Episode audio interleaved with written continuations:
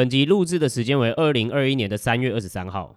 我们这集就是要来讨论 Gamma 上面的一篇文章，也就是 ARK 公布的针对 Tesla 的新的估值模型到底合不合理？为什么专业投资人其实觉得这是很愚蠢，甚至是很不解这样子的估值模型？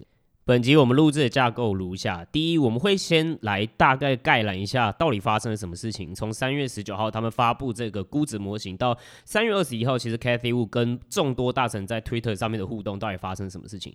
第二个部分，我们就要针对这个估值模型 ARK 自己看空的剧本来探讨说他们的看空剧本是不是合理的。那第三个部分，我们也会去检讨说 ARK 在看多的剧本上面是不是也有值得检验的地方。那第四个部分的话，我们再会再回来说 ARK 自己的研究能力。我们应该要去怎么评估？还有为什么它渐渐的开始受到各方的质疑？最后，我们也会讨论我们自己对 Tesla 这支股票的看法。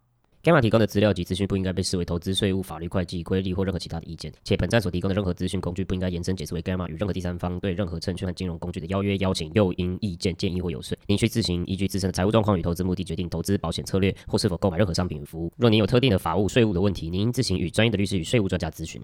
Hello，大家好，我是 Gamma Leo。嗨，大家好，我是 Gamma 的 Ray。OK，那今天要谈非常严肃的话题，我相信这一片一定非常有争议。完蛋了。对，就是大家一定会就是开始有点好奇，就是说为什么 Gamma 好像常常对着 ARK 做，或者是不是很喜欢 ARK 在分享的东西？因为我们很偏激吗？不是，我们偏激。首先，我要先来讲一下我们到底是谁。就是 Gamma 其实是我跟呃 Leo，我是 Leo 嘛，然后跟 Ray，、uh, uh. 还有其实我的另外一个 partner June，然后我们一起在做的一个算是呃一个品牌，然后专门是在讲呃从专业的投资人的角度来分析现在的可能股市，尤其是美股的科技股部分。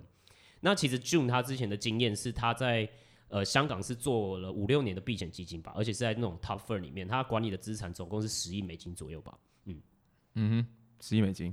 嗯，对，one billion，大概我一辈子赚不到钱，所以你就知道他的专业度在哪。对，所以我我我们，因为我们之前有说过，就是就机构的投资人来说啊，比如说像是共同基基金啊，或者是一些避险基金等等之类的话，其实共同基金的经理人他的经验可能也没有到真正更 top 的，比如说真的。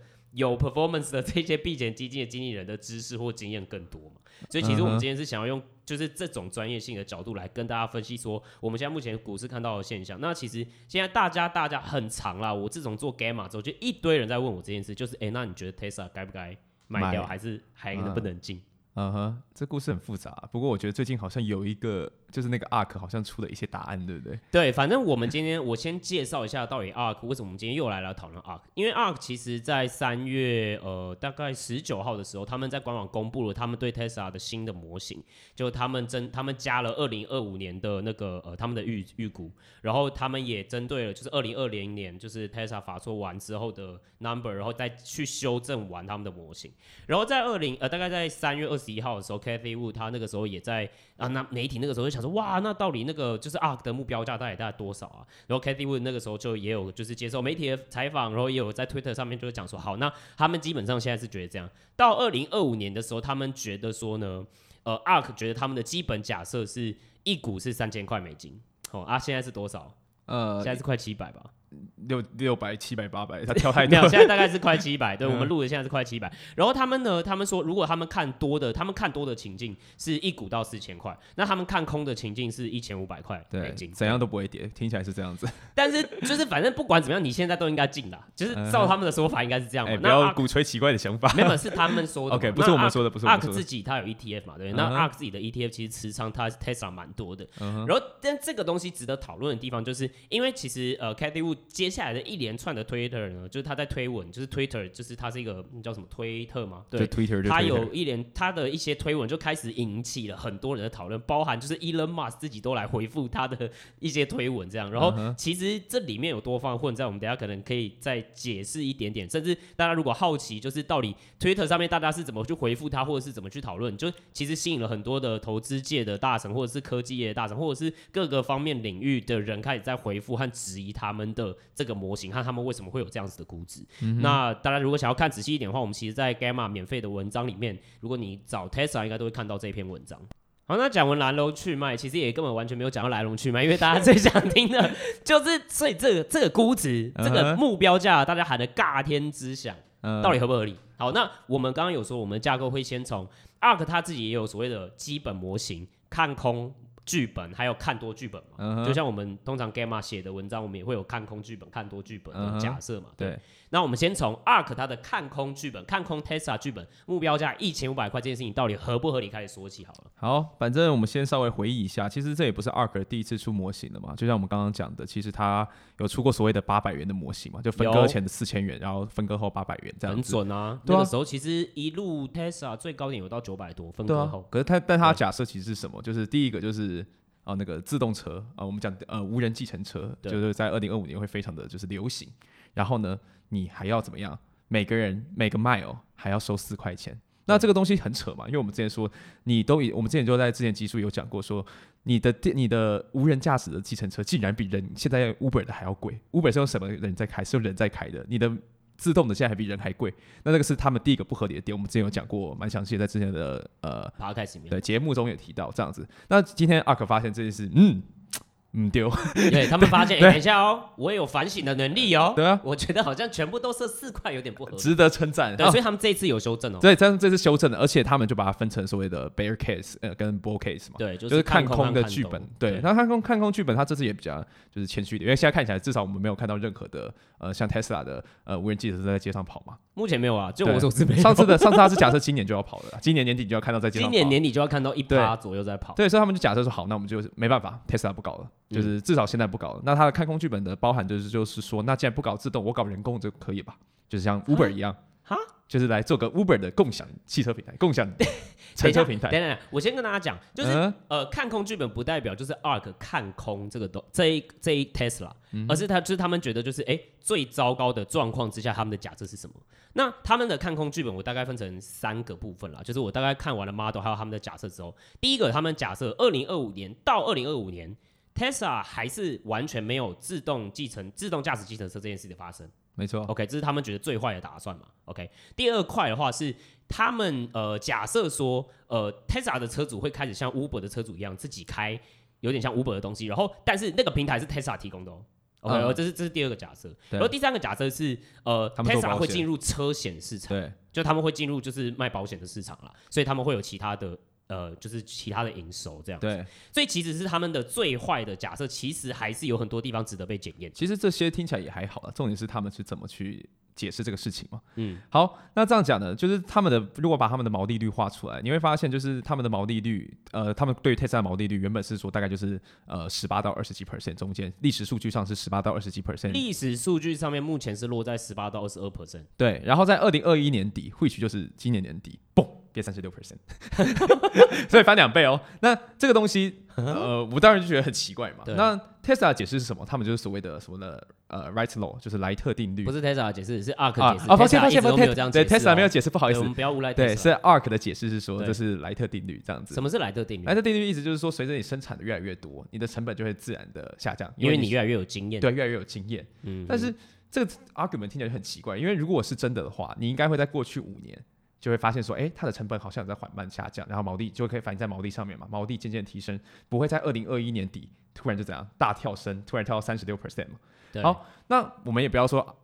ARK 讲的不对，好不好？其实 Tesla 有发生这个状况，嗯哼，它是，可是它发生的是在什么上面？是电池的成本上面。在过去五年哦，电池成本，因为在大概二零一五年的时候，一颗电池不能说一颗电池，就是呃，如果整台车的成本里面，电池大概占了五十 percent，就是整个车的制造成本的百分之五十是电池。对，是电池。嗯，好，那的确，那这个东西呢，它也开始就是慢慢的下降了。我、哦、没有慢慢的，我就真的很快速下降啊！来，给我一个数字，三百五十一块钱嘛。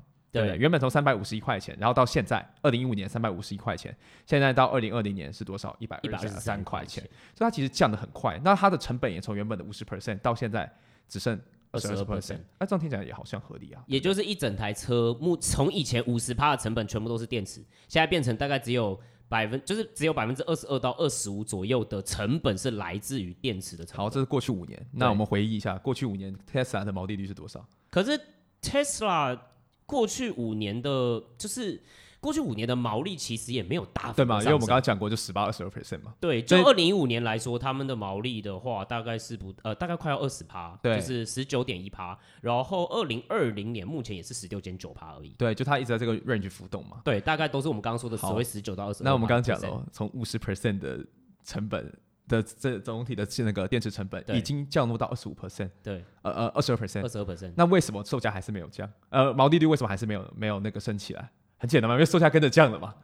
哦，因为其实对啊，因为像呃 Tesla 最近也有就是推出新的更便宜的版本了，像 Model Three 啊等等之类的。嗯、对，所以其实它的售价也降下来，所以就算我东西变便宜了，但是因为东西也变便宜了，它把价格也降下来了。对，那目前来看，那电池我们刚刚说它来到二十二 percent，然后大概是一百二十三块嘛，对。的成本，每度电池成本这样子，所以就代表说，就算 Tesla 再像以前一样厉害，可以一直让电池成本降压下来，嗯，电池的原料成本大概就是六十块钱了。OK，对，那现在是一百二十三块，你再怎么压就是六十三块。OK，可以吗？那再来就是说，它的占的整体的车子制造成本的呃 percent 已经不够，已经没那么大了。嗯、对，你再怎么降，它的效果也不会很显著。那聪明的你会怎么想呢？我会想说，那搞不好我可以压其他原料商的价，我可以玻璃啊。对，但我我觉得我今天就就是要先指出一件事情，嗯、在 Arc 里面的模型啊，嗯，它并没有把成本，就是把电池和除了电池以外那百分之七十五，目前占百分之七十五的成本，嗯、全部拆开来，然后针对这一些，它要怎么样去把成本下降这件事情去提高毛率，拆开来解释。对，所以。我们这样子听起来，就是从刚刚 Ray 分析的，就是那些数据来说的话，电池我再怎么压，好，我就算变便宜好了，它也只占整台车的百分之二十五的成本，对，最多嘛。现在二十二啊，对，对，现在二十二嘛，但是一直都在二十二到二十五码左右嘛。那七十五趴的成本要怎么下降？啊，对啊，那搞不好你可以压那个原物料，就是说，就跟提，就是因为其实其他就是什么 bearing，就是都是买来的嘛，对，就是零组件嘛等等之类的。那对啊，那我为什么不能去跟供应商去？制价就是，哎、欸，你你要给我便宜。好，那大家在这边要先知道一个事实，就是说，像即即便像现在传统车厂，像 Toyota 啊、尼桑啊，他们其实都有跟他们的呃供应商有签一个协议，就是说你每年固定要呃降给我给我降价几 percent，就是说每年都要便宜多少啦。那这个公定价大概是一 percent 到两 percent 左右。那就代表说，你再怎么样努力，每年顶多你的原物料成本就是降低一 percent。那我们刚刚讲了，它的毛利率要从十八到二十二 percent 中间一路飙到三十六 percent，在今年年底，二零二一年年底要掉到三十六 percent，中间是十五 percent 的差距。那请问要怎么生存？对，请问你的电池成本已经哦看起来好像也没办法降那么多了，那你每年的其他东西也只有降一 percent，那请问到底这个十五 percent？你要从哪里生出来？我我觉得对，而且重点是因为你你不是说呃，应该说这个模型它假设它的毛利率就是会到三十六 percent，对，而且是今年哦，二零二一年，对然后它二零二零年还是说它的毛利率会到四十 percent，可是就我对 Elon Musk 还有 Tesla 的它的就是愿景的了解是，Elon Musk 其实没有那么在乎，就是说 Tesla 应该要是最后赢的那个独。独家垄断整个电动车市场的人，相比之下，他们的愿景是能不能让电动车更广泛普及在这个世界上。对，所以其实你也会看到说，为什么他们会推出 Model 三而且 Model 三完了之后再继续降价，一直降价，一直降价，甚至都已经降到大概四万多块美金而已，就是五万以下出头而已。原因就是因为他们会去牺牲这一块的毛利，就为了让车子更普及。电动车更普及，对，所以我也觉得，就是说，这个假设不是就忽略掉 Elon Musk 那个时候他们的理想和初衷。假设我们就假设 Elon Musk 被钱蒙不住眼睛嘛，就是就在这方面来说，其实对，就是不行。我身为 Elon Musk 的信徒，我觉得这实在是太侮辱人。哎，你好，哎，你好，反正我就向前看进。好，这只是他们关于卖车的假设而已。然后还记得我们刚刚有提到一个是什么？就是他们的大平台嘛，对，所谓他们的呃共享呃乘车平台。对，那他们看空，对他们看空的假设是好嘛？那今天我们就假设二零二五年那个时候还是没有任何一台自动的计程车，都是人开。对，好，那我这是新假设，上次没有。对，上次没有，上次没有。不过这次有有进步来。OK OK，好，这次现在变人开了，所以他的假设是 Tesla 的车主自己会来开计程车。对，然后 Tesla 它会有呃，就是一个大平台，就是有点像 Uber 的平台，然后来跟 Tesla 的车主分这个钱这样子。好。对对，那可是问题是说，他到底有多少 percent 的人要求，就是这个特斯拉车主要过来开计开你你要开计程车？我看这个模型上面，他们是说 他们预估，而且是二零二一年今年哦、喔，嗯、就要有四十趴的车主要来开计程车。嗯，我不知道怎么想，就是你大家有看到就是 Tesla 现在开 Uber 的吗？不是，就不要用台湾来讲好了，四十趴这个数字都已经，我已经不知道是什么意思。对，你买了一台车，然后你只是为了去。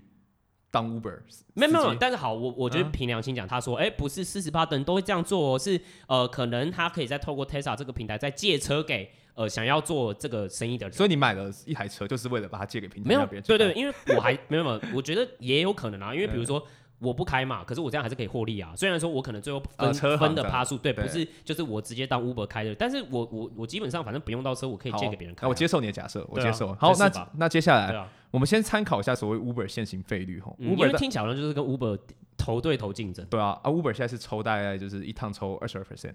OK，但是在 Arc 里面假设说，我们 Tesla 的平台可以抽到三十 percent。也就是说一，一一趟机好一趟 Uber 的车钱一百块，呃，Uber 自己会抽二十二趴，所以他会抽二十二块到他的平台这样子。呃、那他假设是 Tesla 会收三十趴，对，那我就很好奇，凭什么？对，如果我是一个 Tesla 车主，那这样不是？对对对，嗯、呃，好，那假设我今天也要来开 Uber，为什么我不开我的 Tesla 加入 Uber？Uber 对啊对啊，这就是问题啊，就是如果我是个车主，为什么我不去可以赚比较多钱的地方？我啊，我那八趴跟谁讨啊？对啊。啊啊啊！那到底为什么会这样子？好，最后来了。那即便 Uber 现在是你知道，就是享受双边网络效应的目前的胜者，啊、目前这个共享汽车的市场，呃，共共享共乘平台的呃，反正就是霸主了，对的霸主。他们现在的 EBITDA 啊、嗯呃，就是十七 percent。可是，在 Arc 的模型里面，假设 Tesla 真的就是以上所谓什么四十趴的人都把车子借给了这个，然后抽三十，超过三十趴的抽成，嗯。他竟然可以在这边达到五十 percent 的利润率，他的利润率是假设 对，EBITDA 的利润率是要五十 percent 才会达到这个收入的呃营收的才会构成这个所谓 bear case。还记得这是看空，而且这目前只是看空的观点。对啊，我的妈呀，我们看空的观点就已经录了快要一半了。OK，我们真的要加速。完蛋了！对，我们有太多的质疑了，不好意思。对，然后，然后这个就是他的部分。那我就觉得，嗯，好，我们快速进入一个主题，就是那那保险呢？啊，直接直接切到保险。这个是新，也是新的营收模式。好，基本上好，好，先大家先要记得哈，现在 Tesla 没有任何的。所谓承销业务，就是他不负责卖保险，他不承受车主的风险。就 Tesla 不是保险公司啦，他只有在南山人寿，对他只有在中介，就是说哦，我我现在你要买 Tesla，我帮你中介到哪一个，帮你卖了，对，帮你帮帮保险公司介绍，然后抽趴这样子。对，然后但是呢，问题是说这个业务的收入实在太小了，甚至不用揭露，在 SEC 的 filing 里面甚至不用揭露这些。OK，Tesla 现在目前也没有要揭露这件事情，但是他们在二零二一年。在呃 Arc 的模型里面就开始说，他就要开始贡献一部分的收入了。对，那贡献一部分收入是假设说，好，第一个问题就是他们会去做这个承销，而且大概是有四十 percent 的车子，所以有百分之四十 percent 他们自己卖的车要去保给 Tesla，就是要透过 Tesla 买，而且这只是，而且还要承销。对，就是你还要先去负责这个这部分的风险。那这听起来、嗯、不是？可是如果你当车险的承销，你不是应该要很多的准备金，然后或者是你要有很多的质保等等之类的吗？不然等到风险发生的时候，你怎么做承销啊？对，这是一个问题。好，所以 Twitter 上就有一个，就是呃，他是专门做车险的专家，呃，他是保险专家，因为他是那个博客下的拥有者。哦，是哦，波克夏，波克夏本质是保险公司，这大家应该知道吧？我不知道，哦，原来是哦。好，那那既然他是一个波克夏拥有者，他就帮你算了嘛，因为他是专家，我们他好像在 Twitter 就跟他们开战了嘛，对不对？对，他就直接就就是发了一篇文，那我们也会附在文章里面。嗯，他是说现在哈做车险的专家，对，那就是保险大头，每年就算了十三 percent 的那个 EBIT。OK，对，可是，在 Arc 的模型里面，然后 Tesla 一个新加入的人，甚至还没开始做车险业务，先不保，先不考虑他的钱从哪里来，嗯、就是你要做保险的钱从哪里来，你要赚到四十 percent，所以就是代表说你一进来就降临，然后你直接。屌赚人家三倍，其他人都是盘子。我记得他们的分析师还有在 Twitter 回这个保险大师，就是说哦没有啊，因为 Tesla 还有就是那个 machine learning 机器学习，所以哦没有那个还没那个还没还没还没有吗？没有没有，你记错，其实是这样子，就是他们的分析师就说，因为哈，因为是 Tesla 的车子，大家对 Tesla 有那个情感归属，所以会透过 Tesla 来做承保，对，来做承车来做车险。的 销售这样子，就是会就是承保在 Tesla 身上。没有，而且我记得他们这个模型里面，他们的车险是直接算，就是一整个车的 lifetime value 的车险。什么意思？就是这台车直到开到报废放弃为止，然后每一年如果都要做保险的话，它整个假设是呃一万六千块美金。差不多是这样子，他们而且他们差不多车呃，目前在那个美国市场的话，差不多是一万六千块美金。其实他是，是他们他有两万三千块美金。呃，他的他有估年度收入啊，其实是这样子的，他、嗯、是假设如果真的是好，假设你真的要达成 Tesla 所谓的预估的二零二五年的保险收入，你大概一年后，你的一年的车险大概要缴到五千七百五十块美金。OK，可以吗？那大概是现行的，大概是。多人家三千块，就是其他人大概是多人家三千块。OK，对，可以吗？OK，那这样就合理啊，因为你比人家多三千块，所以你的 EBITDA 可以大概三十到五十 percent。那那为什么？但问题就是说，为什么我需要做这件事情嘛？外面的保险公司如果真的这块真的那么好赚，大家都会过来竞争，为什么我要付出那么多的钱给 Tesla 这家专门做我的承保？好，我觉得我们现在还只是做。ARK 看空这个剧本的假设而已。嗯、但是我们自己跑，呃，因为我们有实实际上看这个模型嘛，对不对？然后他是说 ARK 自己就是说模型里面的参数我们可以做调整的。可是即使是这个目标价，我们是不是改了很多可以动的参数之后，我们还是跑不出一千五百块这个数字？啊，是啊，是啊，这为什么会这样？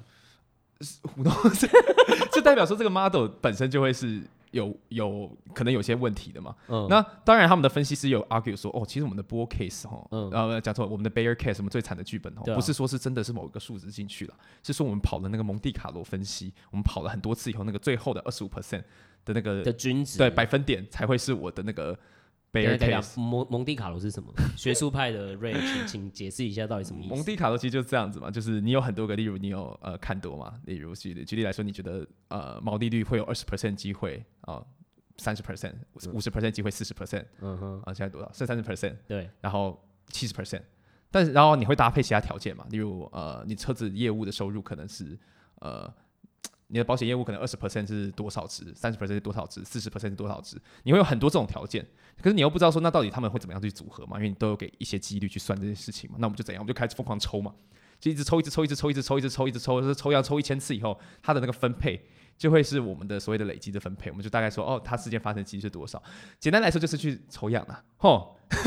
OK，你知道这有听得懂的？OK，我还是听不懂。那没关系，反正就是你可以画出一个表，就是上面就是说你累积几率上面大概几块几 percent 几率会有这个价钱，几 percent 几率会有这个价钱，几 percent 几率会有这个价钱，画出来会一张图，你在他们的官网上都看得到。他们好像有官网上有看得到，然后他们就是说他们的 bear case 就是最后面那一段的二十帕，对，二十五，然后他们抓起来的价格就是一千五，对，一千五。但是我心好累啊！那他为什么要公布模型呢？对啊，他模型就是跑不出一千五，我们最后跑出来最多好像是八百九十三块到一千零九块之间。对对对，那就是我们知道他的商品就去做，大概就是这样子。对，那我们好像也跑不出他的结果，而且了解。而且其实在，在嗯，其实做蒙地卡都是 没有什么意义的事情。对，就就我的 partner 是说，其实，在顶尖的投资人里面，他们说做蒙地卡罗基本上是没有意义的事情。其实原因很简单嘛，你在练所谓的呃看多观点、看空观点的时候，那你假设你说三十 percent 毛利率会变三十 percent，你给他一个几率，但问题是你连三十 percent 这个东西你根本知不知道是对的，你都不知道了，你都已经不知道三十 percent 对不对，你还硬要在一个你已经不知道东西上面再加上一个几率。嗯，就你已经连三十 percent 都不确定了，你几率更是不确定，然后你要再加上一个几率，你再加上一个 garbage in garbage，你就是在等于在为你的 input 不停的制造垃圾，然后你拿了这群垃圾去跑了一个蒙地卡罗分析，跟我出来跟我说，嘿嘿，这是我的结果。就他说，就是在他们真的是 top hedge fund 里面，或者是他们 hedge fund 的 manager 里面，真的完全是不屌这种什么蒙地卡罗建模这些。就是你如果真的有不同观点，例如三十 percent 你不同意，大家去炒这个数字嘛，嗯，对，这很合理嘛。那这个东西，那个反正猜最近的人就是最厉害的嘛，对，对，那我们就 argue argue。到最后，大家就是有个共识以后，那这才是有用的做法吧，而不是说你今天对前面的 input 的数字都没有什么太好的想法，然后就把它拿进去，然后就给它 assign 一个几率，然后再让他去跑蒙地卡罗，这出来东西一点用都没有。对，而且就投资上来讲，我们前几集已经讲过好几次，就是大家要假设说，今天在有效市场上面，大家已经知道的东西是什么，然后有什么东西是大家不知道的东西，然后再针对不知道的事情做讨论。如果就蒙地卡罗这种谬路谬误来说的话，就是他把大家可能都已经市场被充分吸收过的资讯，然后直接去丢入蒙地卡罗的方式，然后去验证，就是说，哦，我这个东西是合理的，但它的基础假设可能就已经不对了。那他今天再怎么跑蒙地卡罗，也没有办法去让他的这个模型或他的估值其实是正确的。对，哎，二十六分钟，好，这边就是蒙地卡罗部分。那我们现在来看看 ARK 的看多观点。我觉得大家这这一集真的太精彩，所以大家就是继续听。那我们接下来也要讲看多嘛？那好啊，最精彩也是看多嘛？看多有四千呢，哎。四千就很多了，我现在还不报五年就可以四千哦。对，我现在不 all in。对啊，对啊，我们觉得我们要鼓励 all in。可是为什么这边看多也有荒谬的事情呢？嗯、呃，好，那其实看多了剧本的荒谬的地方其实也没有啊，就是我们刚刚讲它的假设是什么？刚刚是讲说呃，自动计程车没有办法实行嘛？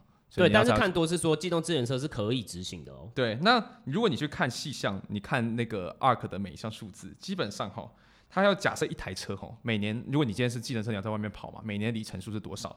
它大概要假设、呃、这个是多少？十一万，十一万英里。对，那这暗示什么？这暗示你有八十三点七趴的使用率。那八十三点七趴使用率是什么意思？就代表你一天二十四小时，你的车子在外面有八十三点七 percent，大概是十六哎，二十四乘以五分之四多少？会不会算数啊？快大概差不多差不多二十，差不多六分之五，所以多少？二十个小时？这才不是六分之五，就二十二十个小时，差不多 二十个小时在外面跑。所以他只有四个小时不会跑，应该是说二十个小时都要载到人，载到人，都要载到人，所以就变成说，呃，所以我靠，所以一天当中他是假设说，而且这最好就是一到四小时都载不到人。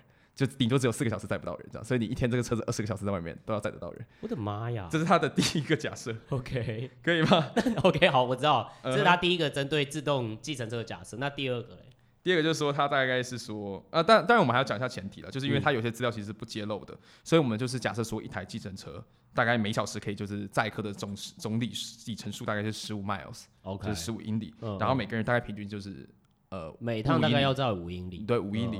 那这个东西是 Uber 的结果了。那我觉得就是我们把，就我们对标 Uber 的公开数据，对，我们把 Uber 拿过来用，对，可以了。嗯，好。那再来呢？他假设了刚刚就是好没关系，一台车就是十一万英里也还好。但是他假设说，那全部的总就是全部车子加起来的总里程一年要多少呢？要多少？十点四，哎。呃，一点四三兆，一点四三兆英里。OK，对，那大家等一下，我觉得大家听不懂，只是觉得说一点四三兆好像听起来很扯。所以，我们假设如果每个人都大概搭五英里了，嗯，那你大概要搭那个这个是多少？两千八百六十亿。总共 Tesla 做一个平台要要要要要要能够达到两千八百六十亿趟对的载送。好，那我们给大家一个参考，就是 Uber 是在二零二零年是六十八亿趟。那 OK，感觉是四十二杯啊！你算真快，你看我的数学小神童。没错没错。我靠，要要在 Uber 现在的四十二倍。对，二零二五年，那加油。在二零二五年的时候，都全部都是自动化计程车。对对对对。然后好了，那这边的那个假设就稍微合理一点，就是他假设说，哎，那刚刚我们之前讲说他很扯，是说他是假设四块钱的 miles，四块钱 per mile。对，就是从二零二一年开始，一路到二零二五年，最前面的那个模型到二零二四年都是假设四美元一个英里。对对，那现在它是改成就是零点六二，就是他收的钱是零点六二，对，因为有参参考竞争啊，或者是成本的下降等等的，所以大概他每一趟旅程，因为我们说是五英里嘛，每趟大概收三点一块钱，OK，但是 Uber 现在是，嗯，Uber 现在每趟的收入，二零二零年的话是一点三五美金，对，大概两倍多，对，就是你今天用人开，他才收一点三五，今天哦你用机器开，你还收到三点一块，意思是就是，所以这个平台还要海削你三点一块，对，然后一样。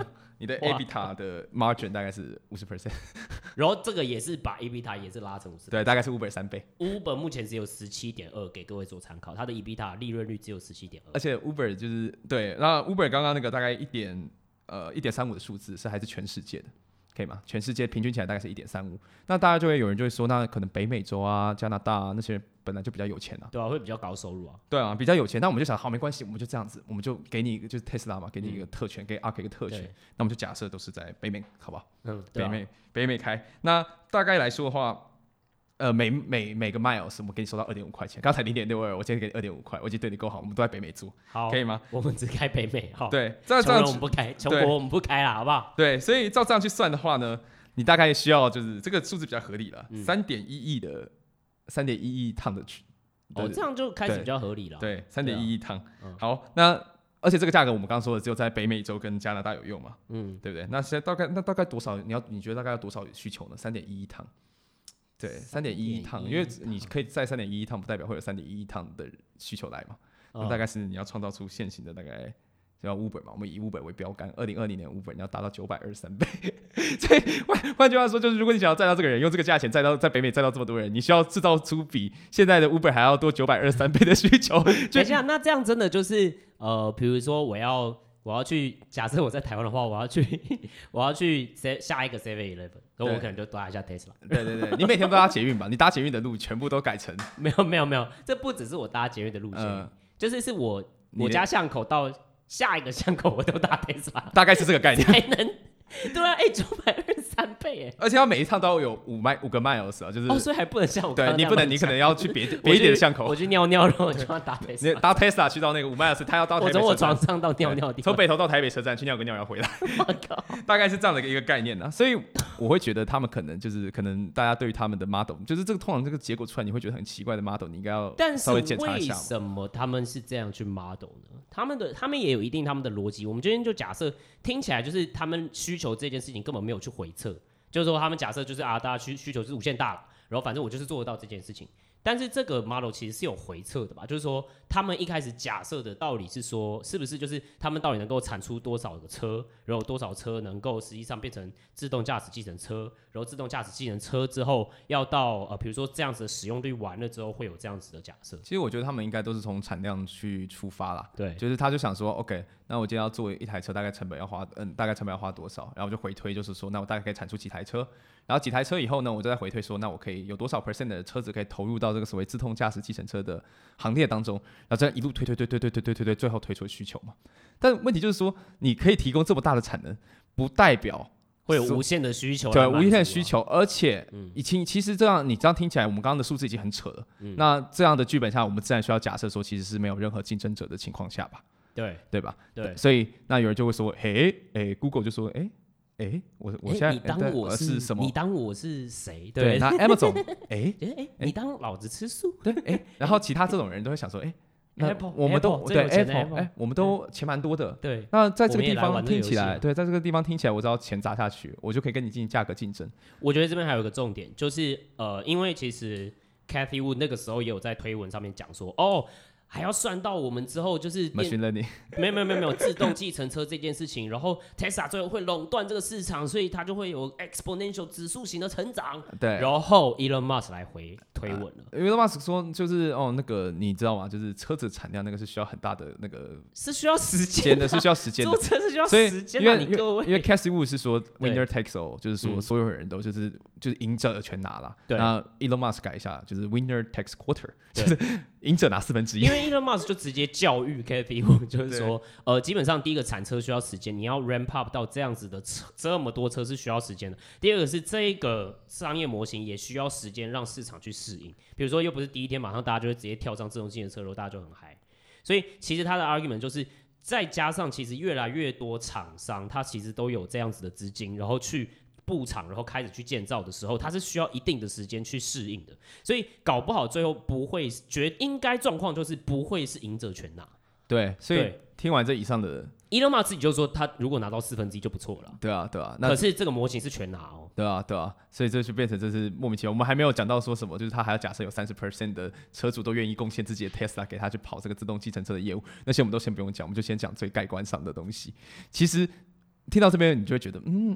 我真的是越来越对，越越来越没有信心。对，就是嗯，你这样的研究能力，对啊，你这样研究能力到底是怎么好？所以目前我们从看空，我们刚刚也已经讲完了，就是到底荒谬的地方在哪，或者是我们充满疑问的地方在哪？对，看多的部分呢，它最大的故事就是啊、哦，最后变成就是满街都是自动驾驶计程车嘛。对。但是就算是自动驾驶计程车这件事情，我们看回来也发现说。它在需求回撤上面来说是非常夸张的数字，对，就是你回去如果几百倍，如果你今天要发行之前，你有稍微去看一下这个东西，你都会觉得说，嗯，这个东西是不是嗯怪怪的？嗯、对，就这个东西其实是有问题的啦。就是如果你真的很仔细的去推敲，或者是像我们一样实际上进去看这些模型，对，所以其实这也接到这个，就是我们第四个 part，就是说。我呃，我们发现其实 ARK 的研究能力已经开始在遭受各方的质疑了，对不对？对，就是像刚刚我们有提到，其实刚刚说所谓的保险业务的时候，我们提到他们的研究员有说，啊，这是情感因素，所以大家就会想要保 Tesla 车险这样子。那这个这个就是研究员哦，研究主管，他是负责整个监督 model 的人哦。你你讲这种话，第一个大家会觉得哇，你在讲什么东西 啊？我讲的很礼貌啊，你在好攻啊，厉害。对，然后呢，那当然 Cathie Wood 就会回来要想很，就要为这个东西，为他的一些。离谱的假设跟人家就是呃辩论嘛，辩论、啊、对辩护、啊、自己的讲法这样子。啊、但是 Cassie Wood 就是在算本益比的时候，其实出了一点小小的问题啊，也不能说很小的问题，就是还蛮大的问题吧。就是他说哈，就是他估计哈，就是十年国债只要在两趴到三趴哈，我们家的那个就是 S M P 的本益比对就会在三三倍，怎么算的？就是一除以零点三。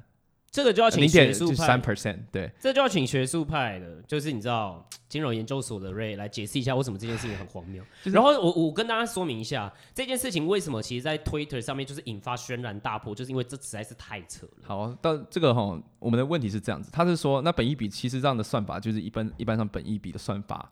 的想法是这样的，就是拿去做导数这样除，然后给你一个倍，给你一个倍数这样。问题是哪里？他给的是十年国债利率，十年国债利率代表，其实在某种意义上代表是所谓的无风险利率。对啊，就是无风险利率。但好，我们想一下，你觉得证券是有风险还是无风险？证券有啊，股票有吧？啊，所以你拿了一个无风险的东西去算一个有风险的东西，然后跟我说。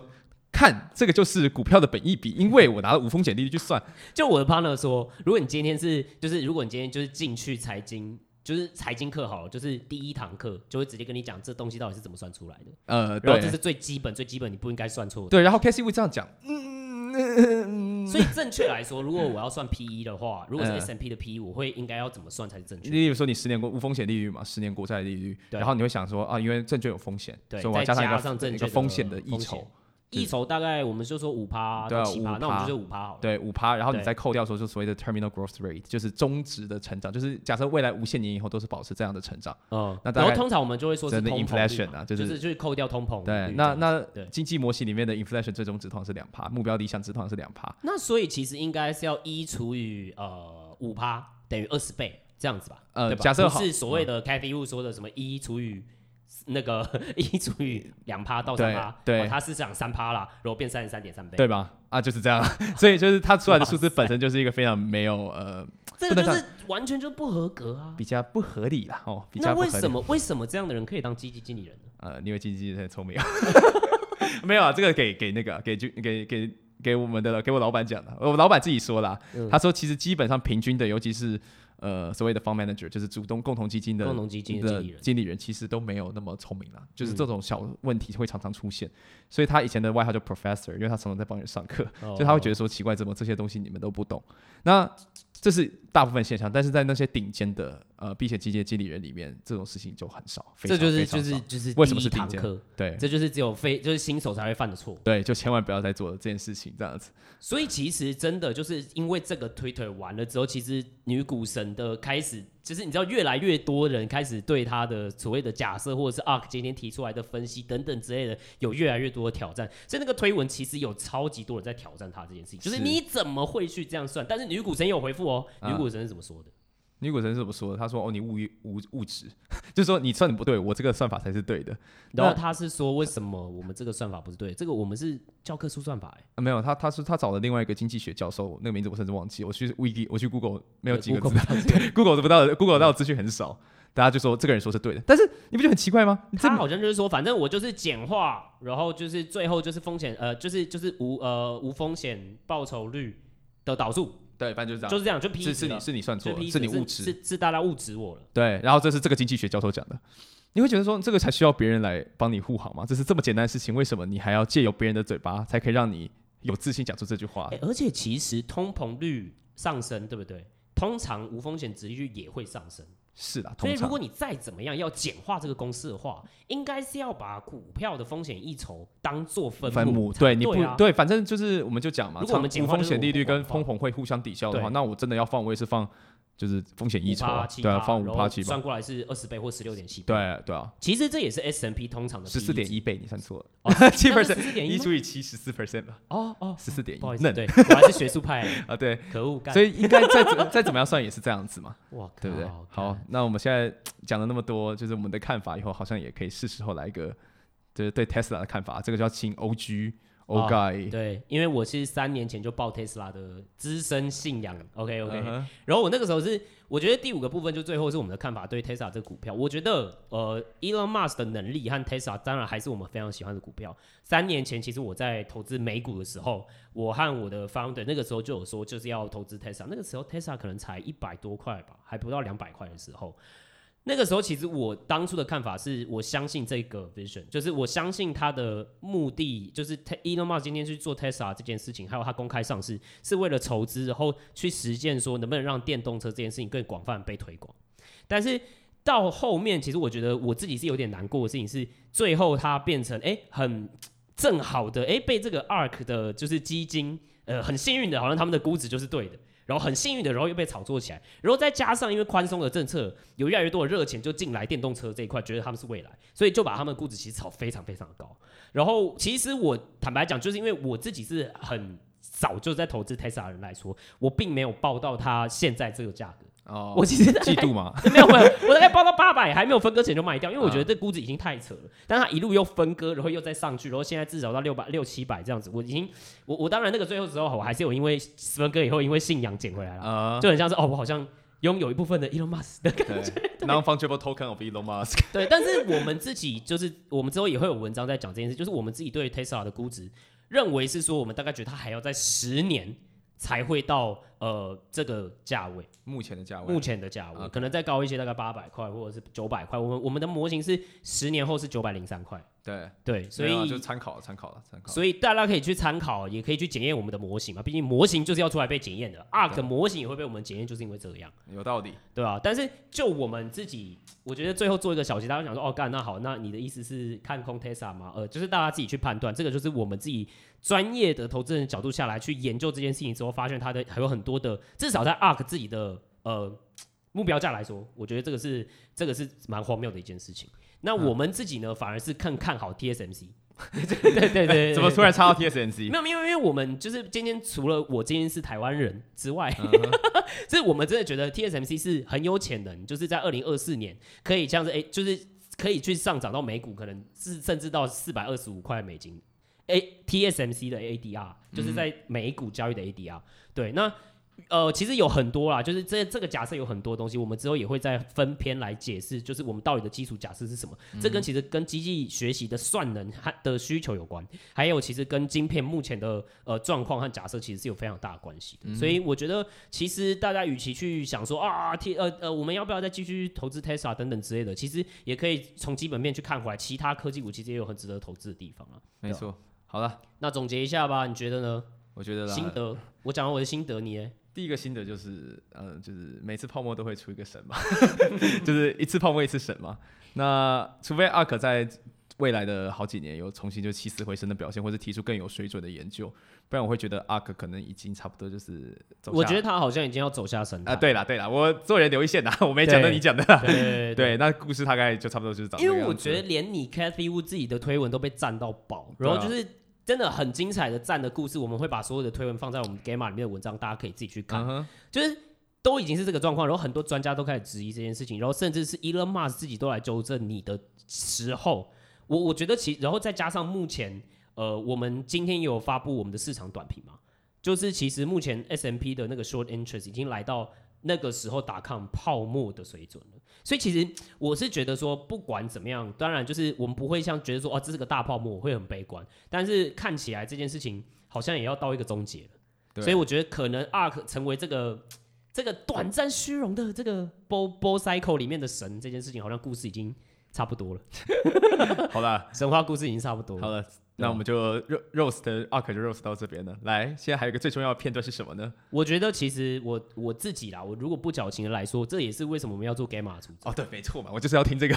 对，因为因为我们自己在发现的事情状况是这样，就是呃很多其实，在科技业工作或者是懂科技或对投资有兴趣的人，他们其实是了解呃科技的本质，或者是我们刚刚所说的产业的内容嘛，就是哎可以针对产业的一些 know how 来讨论说，它到底有没有什么其他的呃资讯的优势。可以去操作股票，或者是可以去投资，因为自己所懂的东西去投资未来。那我们其实今天作为有专业投资背景的角度来说，就是希望去衔接大家对于科技的呃也呃好奇也好，或者是大家对于科技更了解的状况也好，怎么样实际上去转化成自己可以让自己的资产先布局在未来的可能性这件事情。所以其实我们是想要把专业投资人的那种专业的知识和角度，然后去普及化给更多。懂科技或想要懂科技，或者是对知识好奇的大家，嗯、然后让自己的资产可以先提前布局在这些未来，然后去享受到这一块的知识获益。嗯、我我们想做的事情是这样啊，嗯、所以我觉得其实看到这个状况，与其去嘲笑 ARK，我是觉得其实蛮难过。就是呃，其实真的有能力的投资人有没有？有，可是他们可能本来的目标就不是去传授这些知识嘛，或者是真的去想要办法去对接这样子专业投资的经验和知识给更多的人。嗯、那其实这一块是蛮可惜的事情。对吧？比如说 Gavin Baker 啊，这么这么有名的、这么厉害的投资人，他主要还是在看他自己的项目和他自己的投报，他不会很常去发表他自己对市场的看法，或者是跟大家讲说，哎，他其实，在专业角度来说是怎么看待这些事情。对，这都是需要一些时间的琢磨跟那个，你要知道谁要去对追随的。所以我觉得我们的 slogan 我们才会下说去解析和看见真实的未来，因为我们觉得未来虽然大家都可以说，哦，科技就是未来，科技就是未来，科技就是未来，可是其实有很多的利润。这不 make sense 的。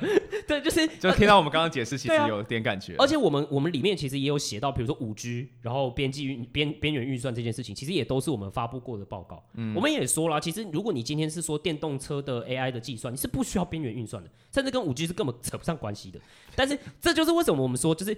我们希望给大家看到的是从我们专业的角度、投资的角度，而且也从我们更分析科技本质的角度，让大家可以参与真实的未来这件事情。OK。对啊，好，所以如果大家真的想要看到更多我们的分析，我们有很多免费文章，嗯，那可以直接去我们 gamma dot to g a m m a 点 t o 这个网站，你就可以直接免费订阅，那你就会固定收到我们免费的电子报。对，那如果你想要看更多进阶的啊，比如说一些模型的分析啊，还有我们介绍一些更 spec 啊，或者是更呃更少人知道的个股，或者是更详细的分析，针对个股的解释的话，也可以订阅我们的月就是月订阅服务。订阅服务，没错。然后我们也会定期的分享我们对市场的一些看法，这样子。OK，好，那今天就先这样了，谢谢大家。水哦。大家拜拜，拜拜。